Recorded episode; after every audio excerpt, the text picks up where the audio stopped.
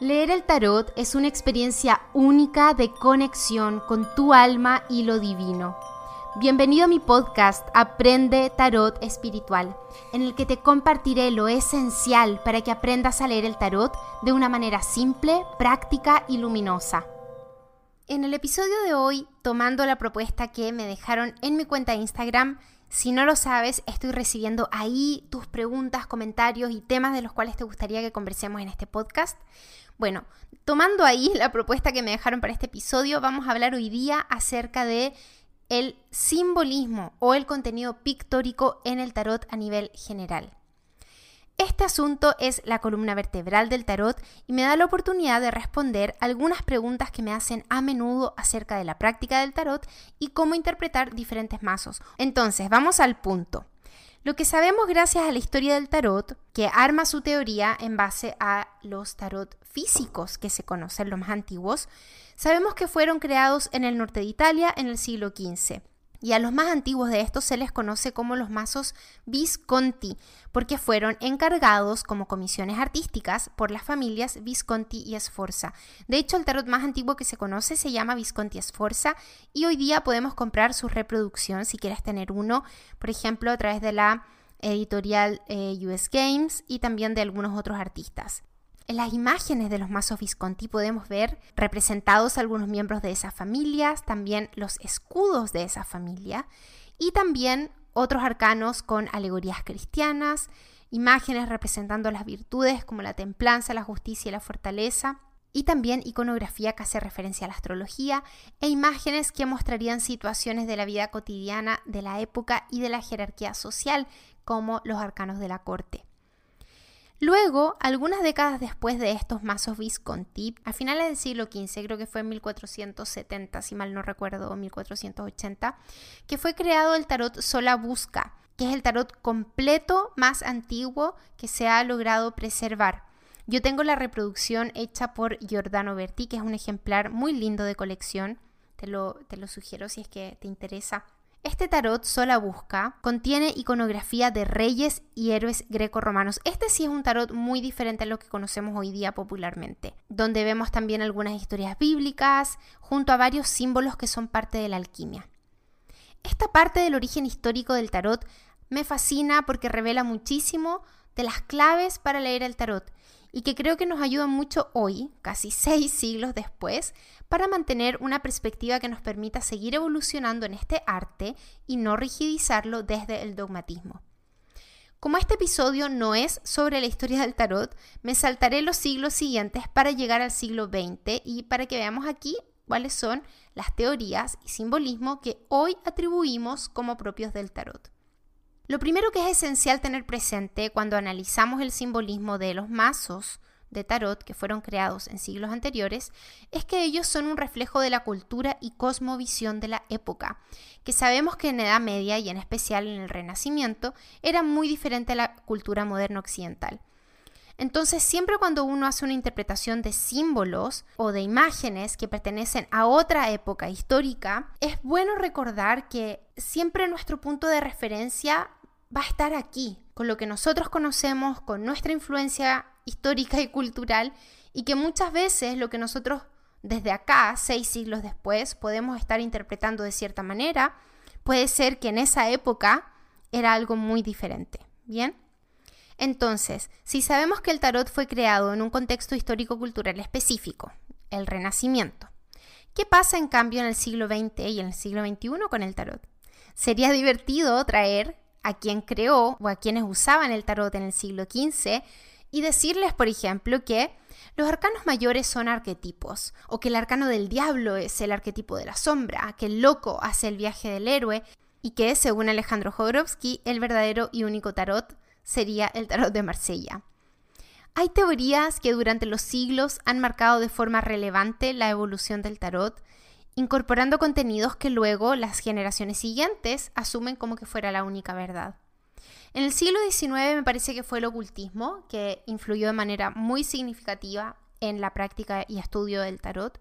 Y me atrevería a decir que esto mismo lo podemos ver en el siglo XX con lo que ha sido la psicología junguiana, que han marcado muchísimo la forma de enseñar y leer el tarot. Y es desde ahí, desde donde se ha popularizado tanto el explicar los arcanos como que fueran arquetipos o explicar los arcanos con los conceptos junguianos.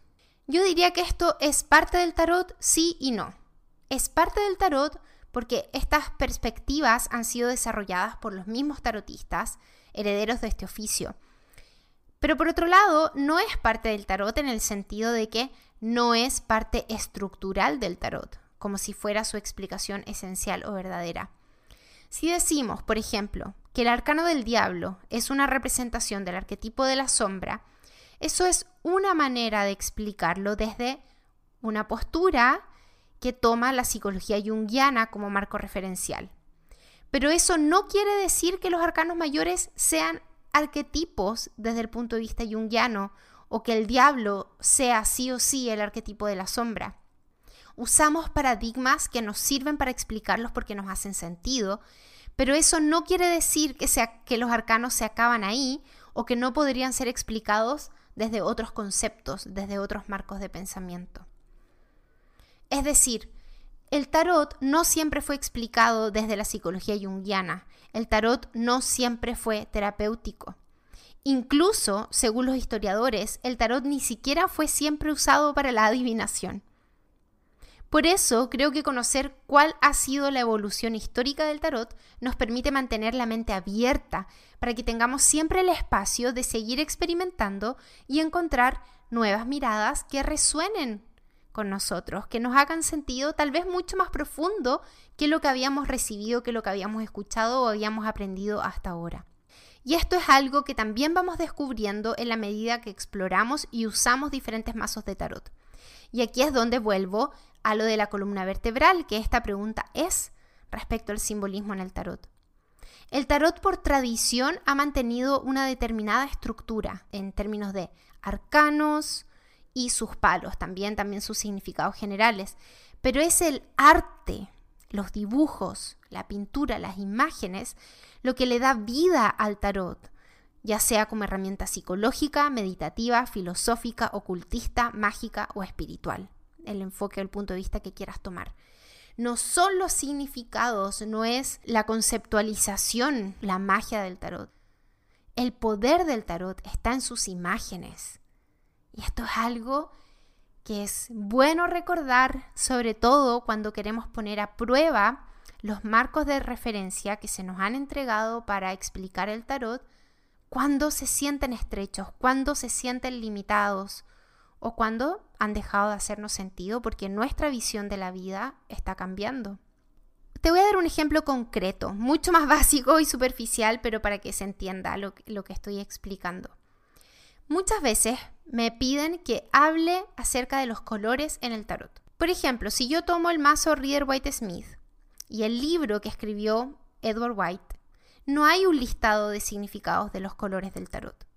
Si tú encuentras en un libro que los colores del mazo Reader White significan tal cosa y tal cosa, eso es algo que el autor de ese libro está compartiendo desde su perspectiva. Pero no quiere decir que esa es la verdad absoluta o que tienes que saberlo o que es algo esencial para tu práctica. Si para ti el tema de los colores es muy importante, puedes buscar a alguien que los enseñe, a alguien que los haya trabajado desde un punto de vista sistemático, que tú puedas aprender para aplicar en tus lecturas, o también podrías buscar desde qué mirada te gusta interpretar los colores y hacer tu propia lista de significados. Hay creadores de mazos de tarot más modernos que tal vez sí entregan significados para los colores que han elegido en el arte que han creado para esos mazos de tarot. Y en ese caso entonces tienes al autor de ese mazo diciéndote cuál es la intención detrás de esos colores, cuál es el significado detrás. Con esto que te quiero decir, que para saber leer el tarot, para poder leer cualquier mazo de tarot, es cierto que es necesario conocer la estructura básica del tarot y por eso que existen los cursos de tarot y son muy útiles. Pero luego, si tú quieres probar diferentes mazos de tarot, te ayudará mucho investigar quién es el autor de ese mazo, cuál es su filosofía o su visión desde donde creó ese mazo de tarot. Leer lo que el autor de ese mazo de tarot haya escrito respecto a su mazo de tarot o respecto al tarot. Porque esa va a ser tu fuente de información para que luego tú la puedas utilizar en tu práctica e ir descubriendo cómo ese mazo en particular te habla. Los colores, por ejemplo, si nosotros tomamos la historia del tarot desde los mazos Visconti en el siglo XV en Italia, los colores no han sido algo esencial, estructural del tarot. Algunos dicen que sí, por ejemplo, esto lo puedes leer en la teoría de Alejandro Jorovsky y Marian Costa respecto al tarot de Marsella. Pero no existe lo mismo para el sistema Reader White Smith ni para los mazos que han sido creados a partir de él. Entonces, la conversación respecto al simbolismo en el tarot, qué es lo que tomamos por verdad o no, o qué es lo que nos hace sentido o no, deja de ser algo que viene desde lo dogmático y comienza a ser algo más desde lo experiencial y desde lo artístico que tiene el tarot. Hay miles de mazos de tarot creados por artistas independientes que están plasmando en su arte estas visiones personales del tarot. Y por eso no hay una manera más segura de aprenderlo que a través de tu práctica. Para terminar este episodio, resumir qué es lo que espero que te lleves, que te ayude y lo más importante que he querido transmitirte en este episodio. Primero, que abras tu mente al estudiar tarot, para comprender que existen diferentes visiones para explicar el simbolismo de sus arcanos y su estructura. Así descubrirás cuáles son esas perspectivas que más resuenan contigo. Tal vez será el enfoque junguiano. Yo sé, lo he usado bastante en este episodio como un ejemplo de que hay muchos que explican el tarot desde el enfoque junguiano y el enfoque junguiano no es toda la verdad del tarot. A mí me encanta el enfoque junguiano, que no se entiende otra cosa. Pero eh, también veo que muchas veces se utiliza su lenguaje como que fuera la verdad del tarot y no es así. Entonces, encuentra cuál es la perspectiva que más te queda a ti, que más resuena contigo. Puede ser el enfoque junguiano o tal vez una mirada feminista a través del tarot Madre Paz o de otros nuevos que han surgido. O tal vez te gustará una mirada del tarot más filosófica y para eso el tarot de Marsella puede estar más alineado con ello. No asumas la opinión de otros como verdad, como verdad absoluta. Descúbrela siempre con tu experiencia. Y el segundo punto es que le des espacio a la magia que surge cuando el tarot toma vida en tus tiradas. Esto quiere decir que una vez que conoces y has estudiado la estructura básica del tarot y sus significados, que conectes con la herramienta desde lo intuitivo, usando sus imágenes y es ahí donde se activa la importancia del simbolismo en el tarot. Cada tarot, cada mazo de tarot te va a mostrar la forma de ser leído. Algunos requerirán que estudies para poder comprenderlos en, profundidad, como por ejemplo el tarot de Thoth. Pero hay otros mazos que no requerirán estudio tan avanzado, sino solamente un conocimiento básico del tarot, como el tarot Nueva Visión o el tarot de las brujas. O hay otros casos, por ejemplo, algo que me piden muy seguido, que enseñe a leer el tarot de Osho, porque es un tarot muy particular. Y la verdad es que no hay mejor profesora para enseñarte a leer el tarot de Osho que tu propia práctica. Para entender en profundidad un mazo de tarot, sobre todo como el, tarot de Osho, que es muy de nicho, tienes que entender la perspectiva de su autor, entonces puedes leer libros de Osho, familiarizarte con su filosofía para entender la perspectiva que le dio el tarot y luego practicar mucho con el mazo para que veas cómo las imágenes, los dibujos de ese mazo responden tus preguntas en una tirada de tarot. Y para terminar este episodio, quiero invitarte a que si hay algún tarot en particular que te encantaría aprender, que lo hagas si quieres contarme cuál es, ve a mi Instagram y deja tu comentario en la foto de este episodio. Si ya conoces la estructura básica del tarot y sus significados, eso es todo lo que necesitas para comenzar a profundizar en cualquier tarot en particular. Recuerda, infórmate acerca de la visión que tuvo el artista que creó ese mazo, su filosofía detrás y luego comienza a practicar con ese tarot para descubrir cómo te hablan sus imágenes. Te invito a compartir este episodio si te gustó y a conocer más de mi trabajo con el tarot espiritual en mi sitio web franciscajaratarot.com. Ahí encontrarás más información acerca de mi trabajo y también sobre cómo inscribirte en mis cursos online de tarot espiritual. Y con esto te dejo hasta el próximo episodio.